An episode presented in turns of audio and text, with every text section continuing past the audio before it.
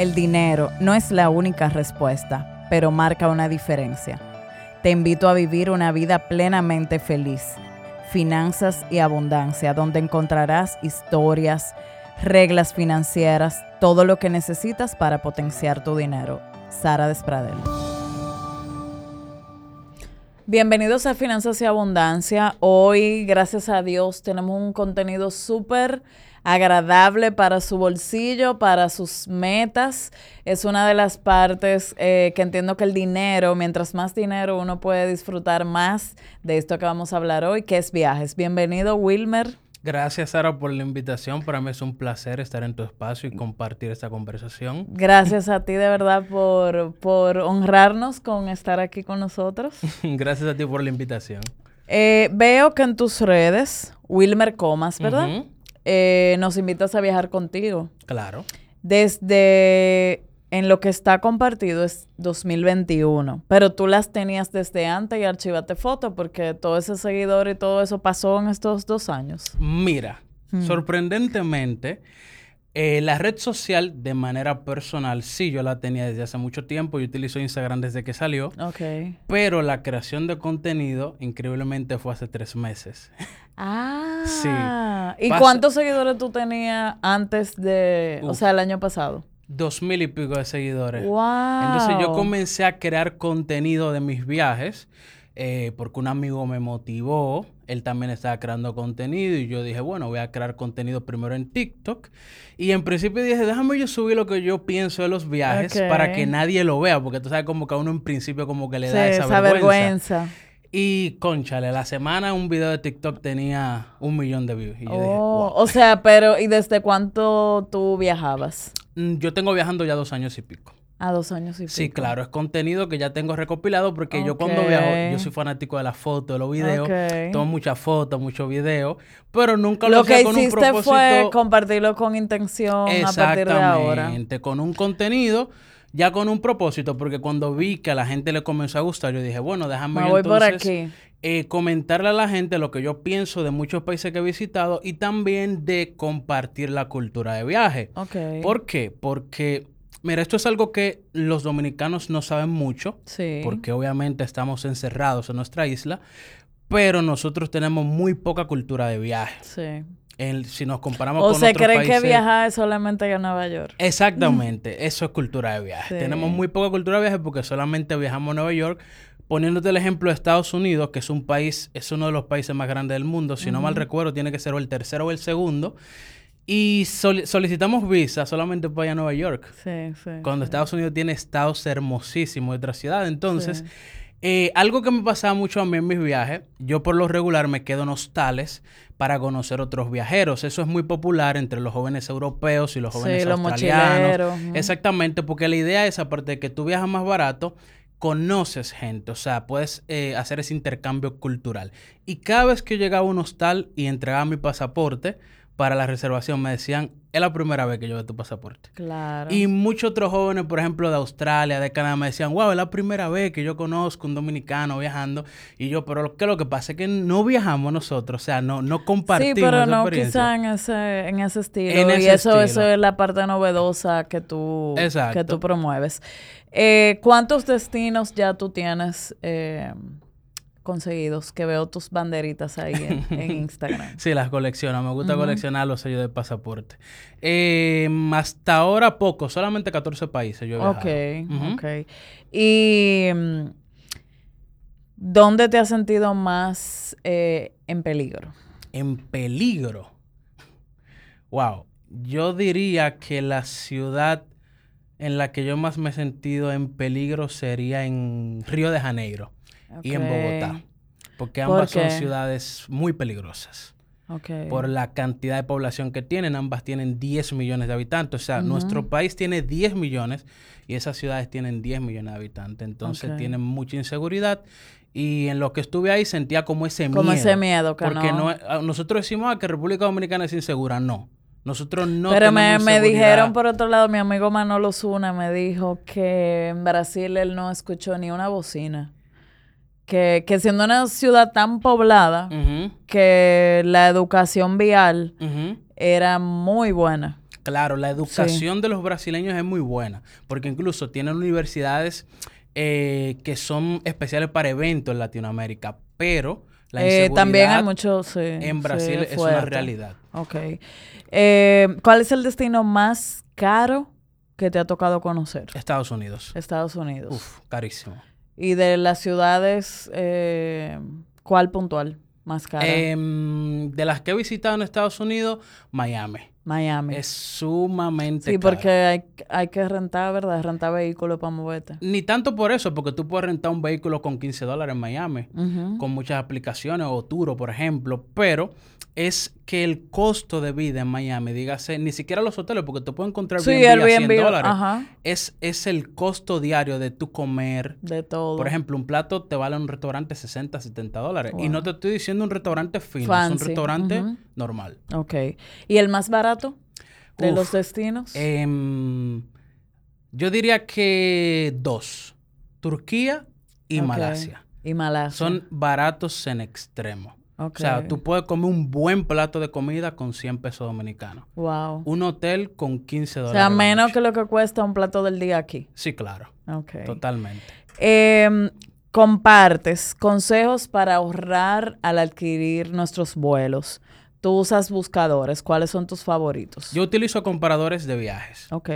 Que son Yo aplicaciones, exacto, Yo lo uso. que comparan el- los vuelos. Sí. Entonces, ese es como el primer tip. Usar los comparadores para tú ver cuáles son las aerolíneas que tienen mejores precios. Yo utilizo Google Vuelos y utilizo Skyscanner. Hay otros más famosos como Kayak, pero yo utilizo esos dos. Yo también, yo uso esos dos. Exacto, es el primer tip de, de buscar vuelo. El segundo Y tip, así tú dices que te puedes ahorrar más de 20 mil pesos eh, comprando una ruta. sí, claro, claro que sí. Porque no estás atado a una misma aerolínea. una tú puedes comprar la ida en, un, en una Exacto. aerolínea y la vuelta en otra. Exactamente. Y eh, enfocándonos ahí, antes de cambiar eh, la pregunta, es cierto que hay días puntuales que sale más barato viajar Mira, o que los vuelos salen más baratos. Eso es cierto. ¿Por qué? Pero no, no es como un día de, de qué tal día, no, no, sino que las aerolíneas funcionan con el sistema de la demanda. de la demanda. Cuando hay más demanda, los o precios sea, por a ejemplo, un domingo en la noche, mucha más gente va a querer regresar. Claro que O un sí. domingo en la tarde. Exactamente. Por ejemplo, en Europa, como existe el espacio Schengen, que todos los países se mueven como si fueran provincias, los europeos usan mucho de ese fin de semana. Por ejemplo, un español claro. dice, me voy de fin de semana para París. Claro. Eso es normal allá. claro. Saliendo Y, a- trabajo, cualquier estudiante eh, Exactamente. dice, voy a aprovechar el voy a fin de aprovechar semana, el fin y, de me semana voy. y me voy. Entonces, Sí. por eso en Europa los viajes siempre de viernes a domingo van a ser más caros. Pero si tú ves los vuelos de lunes o de martes a jueves, tú vas a ver son que más, son más, más baratos. baratos. ok. Claro. Eh, ¿Qué consejos tú nos darías para viajar a ciudades que no se necesite visa? El primer consejo es que, aunque no necesitemos una visa, Como por ir a un ejemplo país- Exacto. Exacto. Bueno, ya se necesita. Digo, ya se necesita. Pero Eh, ¿cuál? es- ¿Brasil? Brasil, por ejemplo. Aunque no se necesite visa para entrar a un país, eso no quiere decir que podemos entrar eh, sin ninguna revisión previa. Hay que hacer migración. Entonces, el consejo sería crear un plan de viaje escrito. Dígase que tú tengas tu reserva de vuelo, que tú tengas tus hoteles en Booking reservados o en Que no Airbnb. es de que me voy a lo no es de que me loco. voy a lo loco, no, no, sino que tú prepares todas tus cosas y no tienes que gastar dinero, porque por ejemplo en Booking están las reservaciones eh, con Solamente el plan, el de, plan de viaje, viaje y tú sin no tienes tener que, que, pagar, pagar. Exactamente. Exacto. Que tú te hagas un pequeño itinerario en Excel de lo que tú vas a hacer y que tú lleves todo impreso y en tu celular para que cuando tú hagas migración, migración vea, ah, no, esta persona viene a hacer turismo. Ok. Porque muchas veces, si migración nos ve un poco sospechoso porque te pusiste nervioso o porque ese país está, o sea, nuestra nacionalidad está caliente en ese país, como pasa en Centroamérica, te van a hacer preguntas. Y si no te ven con la Aunque no se necesite visa, no te dejan no entrar. te van a dejar entrar y vas a perder tu dinero. Eh, y por ahí mismo, ¿qué consejos nos das para alguien que quiera gestionar una visa? ¿Qué, qué- qué tú les recomiendas a la Bien. gente? El primer consejo para cualquier tipo de visa, yo diría que es una autoevaluación. Uno sabe cuando uno califica o no califica para una visa. La visa es, en- en- solamente en la, en la americana, es que es una regla. Pero en las otras visas es la excepción. ¿Qué te quiero decir con eso? Que, por ejemplo, para la visa Schengen, solamente somos cinco países de Latinoamérica que necesitamos sacar visa.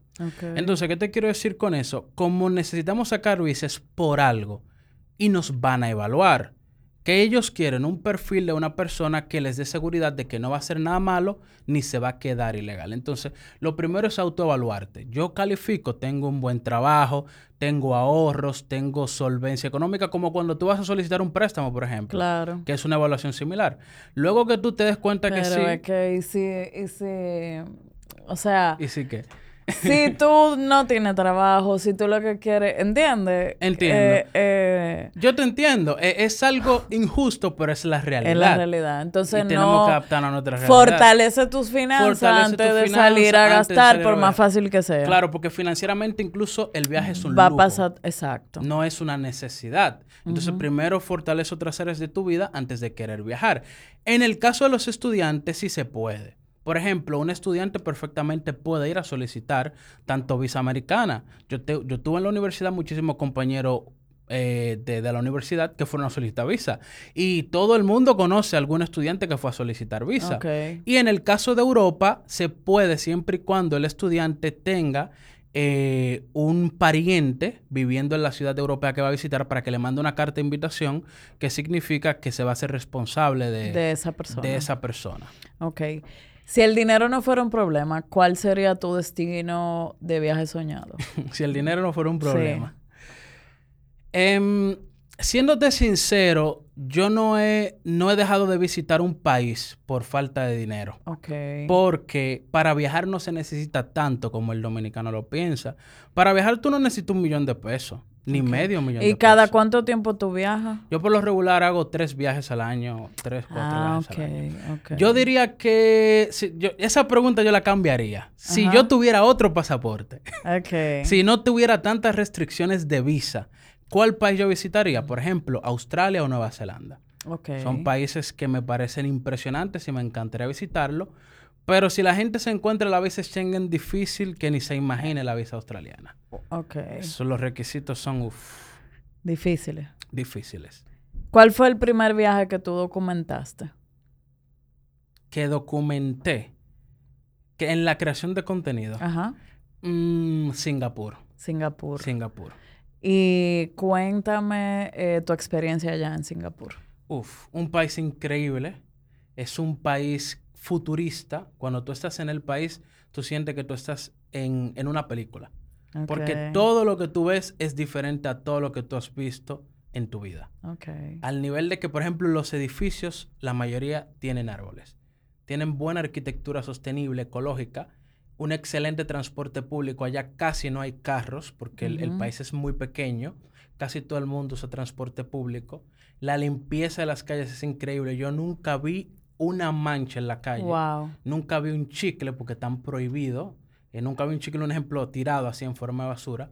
Y como que toda la ciudad está construida para que funcione de manera perfecta. ¿Y con el idioma cómo te comunicas? Yo tengo un nivel de inglés básico, un básico avanzado.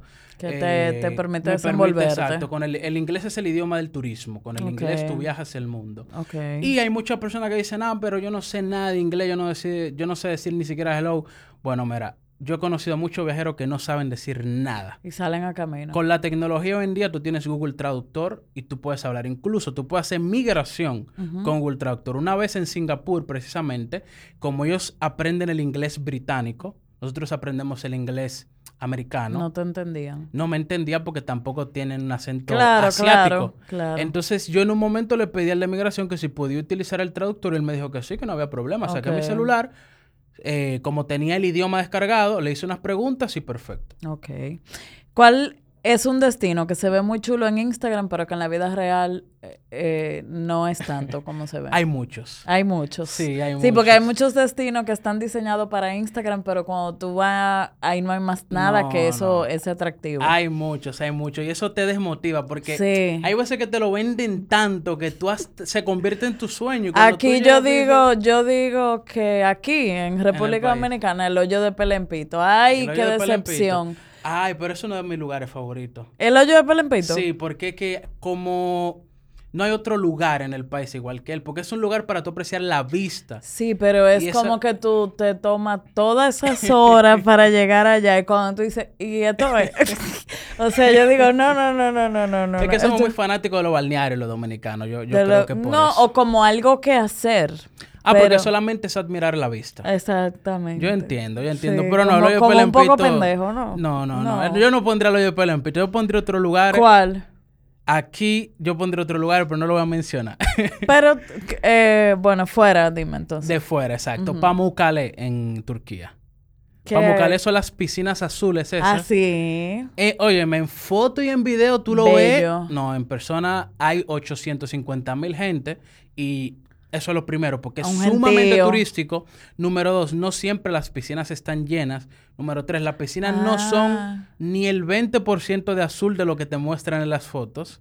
Son como un azul un poco claro. Aquí, los ríos de aquí son mucho más azules que eso, por ejemplo. Ay. Y eh, Tú tú, a esa ciudad literalmente solo A a, eso. eso. Porque, por ejemplo, en Pelempito, ponerte el ejemplo. No, No, me, no me de pero espérate, tú en no Pelempito tienes Bahía de las Águilas, tú tienes los cenotes, No, claro, claro, eso es lo que te digo. Pero- que hay, hay, hay, cerca de Pelempito hay tanta cosa Exacto. chula. Pero en Pamukkale no. En Pamukkale tú tomas un bus, por lo regular la ruta que tú haces la haces de Capadocia, donde están los globos, y ese bus dura 10 horas. Y tú duras 10 horas solamente para ver eso. Ok. Y los globos sí, No, los globos son mucho más hermosos en persona que, que lo que que se en. Instagram. Eso es mágico. Yo pienso que la persona que tenga la oportunidad debería de ver eso una vez en su vida. Ok. Es algo increíble. O sea, el tú ver el cielo lleno de globos, eso es algo, Sí. eso es algo mágico. Yo vi que tú fuiste una sensación en Turquía. Una sensación. Sí. ¿Por qué? Que te paraban para Ah. la foto. Sí, mira, eso, ¿Será eso en Asia. Sí, no en Estambul, porque en Estambul eh, es una ciudad muy internacional. En Estambul tú puedes conocer gente de Siria, de Afganistán, de Australia. Es una ciudad muy internacional. Pero ya cuando tú te adentras a Turquía, a Goreme, a Denise, a todas esas ciudades, eso es turco-turco. Y cuando ven una persona, por ejemplo, de mi color, un poco se sorprenden porque no es normal. Es como que, por ejemplo, yo soy el sur, yo soy de Asua, tú te adentres al sur profundo y vaya un gringo, va a sorprender porque no estamos acostumbrados a ese tipo de fiel. Y sí, me daba mucha risa eso. Ah, una foto que esto y Una que lo otro. foto, Ya, eh, pues, yo- Will Smith yo soy. Claro, claro. Em, ¿Cuál ha sido tu destino favorito hasta el momento? Em, yo tengo tres países favoritos, que son, aparte del mío, obviamente, que me encanta, eh, Singapur, eh, me encantó Ámsterdam, en Países Bajos, y increíblemente, que mucha gente siempre me dice en serio, Medellín, en Colombia. A Medellín. Medellín es una ciudad increíble para Yo hacer tengo que ir a. Colombia. Es te lo recomiendo. Es que nosotros como dominicanos, allá nos sentimos ricos, eso es lo primero. Así me dicen que, que uno siente que, que aquí le están robando cuando uno viaja allá. Y que en los restaurantes y Es todo. increíble, o sea, ya yo no reviso cuentas, yo no reviso tarjeta, yo no reviso menú, yo nada. Yo voy a un restaurante, me siento y pago, listo. Ok. Y cualquier dominicano. ¿Y Medellín por qué? Es Y una no ciudad- Bogotá. Porque Bogotá, al ser una ciudad muy grande, eh, es como un Santo Domingo, pero multiplicado por tres. Ya tú puedes en- en- entender el caos de la ciudad, la complicación. Pero Medellín, al ser pequeña, al ser una ciudad que se ha, se ha planificado mucho y al ser tan barata, tú te puedes dar muchos lujos que aquí tú no puedes hacerlo económicamente. Por ejemplo, tú puedes ir a un restaurante muy fino en Medellín normal y no te va a afectar nada porque es muy barato. O sea, ya te cuesta tres veces menos. Pero aquí, tú ir a un restaurante más fino, ya tú tienes que prepararlo, presupuestarlo, etcétera, etcétera. Ok. ¿Y se puede vivir para viajar? Se puede vivir para viajar. O sea, eh, se puede... eh, la pregunta es más bien, financieramente, ¿tú puedes sostener eh, todos estos viajes? Si tú Sí. tienes las características necesarias, sí. Por ejemplo, si tú eres joven y tú eres soltero, Y eso, exacto. Tú puedes hacerlo. ¿Por qué? Porque no tienes que compartir el viaje. Y cuando tú viajas solo, tú puedes... Tú viajas muchísimo más barato. Ya cuando tú tienes una familia, tú tienes una esposa y es otra cosa. Pero mientras tú eres joven y tú, y tú no tienes compromiso más que trabajar, más que tus compromisos personales, es perfectamente sostenible. Y eso no es, no es raro. Aquí, por ejemplo, un viajero se ve como un bicho raro, pero en sociedades como las europeas, eh, las estadounidenses. Sí, se organizan. Eso es súper normal. Sí, sí. Eso es totalmente normal que un joven de 20 a 30 años dedique su vida a viajar. Pero normalmente tú tienes eh, un trabajo. Sí, claro. Otra cosa que no son Sí, viajes. claro, no. Los viajes, como te dije, yo creo Es contenido como hace tu hobby, meses. tú Es creas hobby. contenido, no lo monetiza todavía. Todavía no lo he monetizado. Colaboré con una marca recientemente, pero no lo he monetizado porque ha sido un hobby. Me lo estoy como vacilando, como Gozando, qué tripeando. bueno, qué bueno. No, la verdad es que compartes mucho contenido muy útil y sobre todo eh, muy aterrizado para que la gente abra su mente y se organice y quizá cuánto, cuántas personas no gastan lo mismo eh, que tú gastas en un viaje, pero lo gastan pagando una deuda, pagando intereses de una mala organización. O sea, que cuando uno tiene esa meta, quiero conocer tal sitio, Claro. eh, a veces las finanzas funcionan mejor. Claro, yo pienso lo siguiente, mira, yo soy desarrollador de software. Yo tengo una empresa con la que le brindo servicios de software a otras empresas. Es decir, yo estoy muy mezclado en el sector de pymes. Sí. Y yo puedo ver en parte ¿Cómo, ¿Cómo es? cómo, cómo trabaja, vamos a decir, el común dominicano. Y mira, eh, yo te puedo decir, no te, no te voy a decir todo, pero por lo menos haciendo una estadística coloquial, yo diría que la mitad del dominicano puede permitirse viajar una vez al año. Sí. A países como Colombia, Perú, Brasil y Estados Unidos incluso. Lo que pasa es que yo pienso que muchos... eh, hay, una mala educación en la cuestión económica. ¿Por qué? Porque hay mucha gente que gasta mucho dinero en cosas que no necesariamente disfruta. Por ejemplo, tú lo acabas de decir. Muchas veces tú gastas un dinero en un interés de una deuda tóxica que tú tomaste. Sí. 25 mil pesos de interés tú lo gastas fácilmente tú debiendo dos tarjetas ¿Y de cómo tú te organizas eh, para, para esos viajes? Vi que, por ejemplo, fuiste a Perú. ¿Qué tiempo te tomó a ti organizar ese viaje de Perú? Yo por lo regular mis viajes los organizo con tiempo. Por ejemplo, yo voy para Centroamérica en tres meses y yo compré los pasajes ahora. Y me salieron como en 12 mil pesos los pasajes. Pero porque lo compré ahora. Ya me estoy planificando, entonces yo trabajo, ahorro el dinero para ese viaje. Yo no utilizo tarjetas de crédito para financiar viajes. La puedo usar, por ejemplo, para pagar, pero no para Ujú. financiarlo. Ni tampoco utilizo deudas O para sea, pagar la un usa viaje. como medio de pago sabiendo que tú tienes el dinero para para pagar, tu tarjeta. Exactamente. Y en el caso de, de los préstamos, tampoco yo nunca he hecho un préstamo para viajar. Excelente. Porque son deudas tóxicas. Entonces, mi recomendación es que tú tienes que hacer un plan económico para viajes para que el viaje te salga económico. Para, para que te salga económico debes de planificarlo. O sea, tú no puedes comprar un pasaje aéreo para mañana porque te va a costar tres veces. Tú no puedes eh, reservar un hotel para mañana porque también te va a costar más caro. Tú tienes que planificar cómo tú te vas a ir de un punto A a un punto B para que te salga más barato, etcétera, etcétera, etcétera. Cuando tú planificas un viaje, tú te puedes ahorrar increíblemente el 50%. Y por ejemplo, 60%. esas plataformas como Expedia, em, ¿cuál, ¿cuál te funciona más? Yo utilizo Booking. Yo he utilizado otra porque me gusta, porque Booking tiene un sistema como de, de miembros que Sí. a medida que tú reservas, Te va que se llama dando- Genius, sí. te da dos puntos y te da descuentos. Sí, Además de que tengo mucha confianza en Booking, para mí la plataforma número uno. Tú reservas uno, tú puedes reservar hotel en cualquier parte del mundo y te van a atender. Ok. ¿Y Airbnb? Airbnb, yo no soy tan fanático del Airbnb. Si viajo en grupo, sí. A mí me gusta más el servicio de una empresa. Por ejemplo, yo reservo un hotel eh, y ese hotel yo veo que tiene la cama, que tiene una mancha. Yo voy a recepción y me cambian otra. Pero en. Airbnb, O sea que por un lado tú eres muy de hostal y no sé qué, y por otro lado el, el turista más exigente Mira, que anda buscando hoteles. yo te voy a decir algo. Yo soy como una mezcla de ambos. Co-. Porque eso es lo que mucha gente no ha entendido con el contenido. Yo sé viajar muy barato, como tú no te imaginas. Pero hay muchas cosas de lujo que a mí me gustan, que me encantan. Y hay destinos que yo digo, este lo voy a hacer un viaje lujoso, este lo voy a hacer barato. Ok. Y yo me voy como, como turneando. Como in así. between. Como eh, normal, normal. Y yo vi que tú viajaste a New Orleans. Ah, sí, New Orleans me encantó esa ciudad, la, la ciudad de la princesa y el sapo. Es muy linda. Es muy... Bueno, es otra cosa. ¿A qué tú fuiste? ¿A Mardi Gras? Eh, no, yo no fui al Mardi Gras. Fui como dos semanas antes, vi cu- cuando lo estaban armando. Pero la, tiene una arquitectura linda, pero no, no te va a sorprender como, una, como un Miami. Lo que enamora de New Orleans y lo que la hace tan famosa Es que su tiene mucha cultura. y una cultura muy rica Claro, también, música, que- que no tiene es- historia, Claro, no es lo común en otras ciudades. La comida americanas. también. La comida es muy rica, Buenísimo. la música jazz, o sea, tú Claro. tienes música en vivo, es algo sorprendente. ¿Volverías? Claro que sí. Sí. Yo volvería. Hay muchas ciudades que yo volvería. New Orleans es una ¿Y de a ellas. cuál no? ¿A cuál no? Increíblemente, mira. Yo hay sentí que a ti te trataron mal como en Bogotá. No, no, no, no. No. no. En Bogo- Los colombianos, para mí, saben venderse como ninguna otra persona. Tienen un servicio, te enamoran los colombianos con sus servicios, son excelentes. No tiene nada que ver con eso.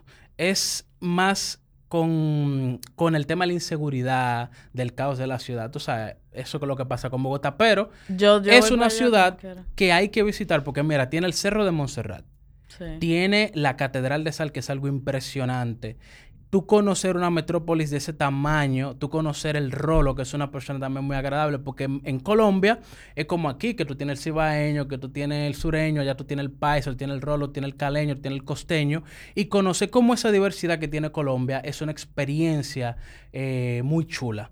Pero una ciudad que yo no volvería... Brasil.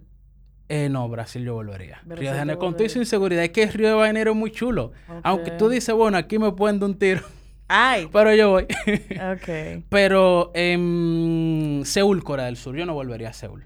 Ok. ¿Por qué? Porque Seúl es una ciudad muy económica. ¿Y a qué tú fuiste? Empezando yo fui por ahí. porque yo soy desarrollador de software.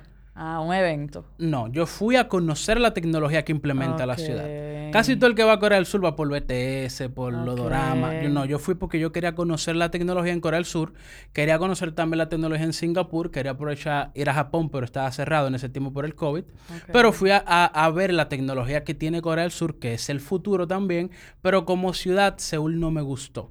Porque la cultura asiática es muy distinta a la de nosotros, al ser una ciudad tan exigente, la gente como que está muy concentrada en su día a día, pero sin embargo, Busan, que viene siendo como el Santiago de allá, la segunda ciudad más poblada, me enamoró. La gente es increíble, la gente está más relax, tiene mar. Yo creo que también tiene que ser con un tema Como del un mar. tema del mar. Porque como uno de Yo, por ejemplo, esa ciudad de gris se me ponen tristes. Seúl es O sea, di que... Seúl es, es un poco gris. No puedo hablar mucho, pero hay ciudades de, de Estados Unidos que me ponen triste, no me gusta. Sí, yo pienso que nosotros los caribeños Sí, necesitamos el sentir aunque sea el sol, el- sol, el, sí. olor a mar para el estado de ánimo. ¿Y Europa? Europa tiene su encanto. Sí. Europa es increíble, o sea, tiene ciudades increíbles como Ámsterdam, eh, París, el centro de París es increíble, toda esa arquitectura y esa historia que tiene. Eh, Bruselas en Bélgica también es, es una ciudad muy increíble. Europa solamente he visitado cuatro ciudades. Pienso ir este año como a conocer más ciudades, pero no sé todavía. Ok. No, pues muchísimas gracias. Eh, Súper útil tu, tu contenido. Síguelo, síguelo fortaleciendo porque sé que además de, de refrescarnos nuestras redes, estás dando un contenido muy útil y con mucho valor para, para la audiencia. Gracias por la invitación y también tu contenido es muy bueno. Yo te sigo de Gracias. Finanza con Humor, que yo pienso que orientar a la población económicamente es algo que se necesita. Qué bueno, pues muchísimas gracias. Gracias a ti. Seguimos avanzando y recuerden suscribirse y compartir este episodio con cualquier persona que entiendan que les sería útil.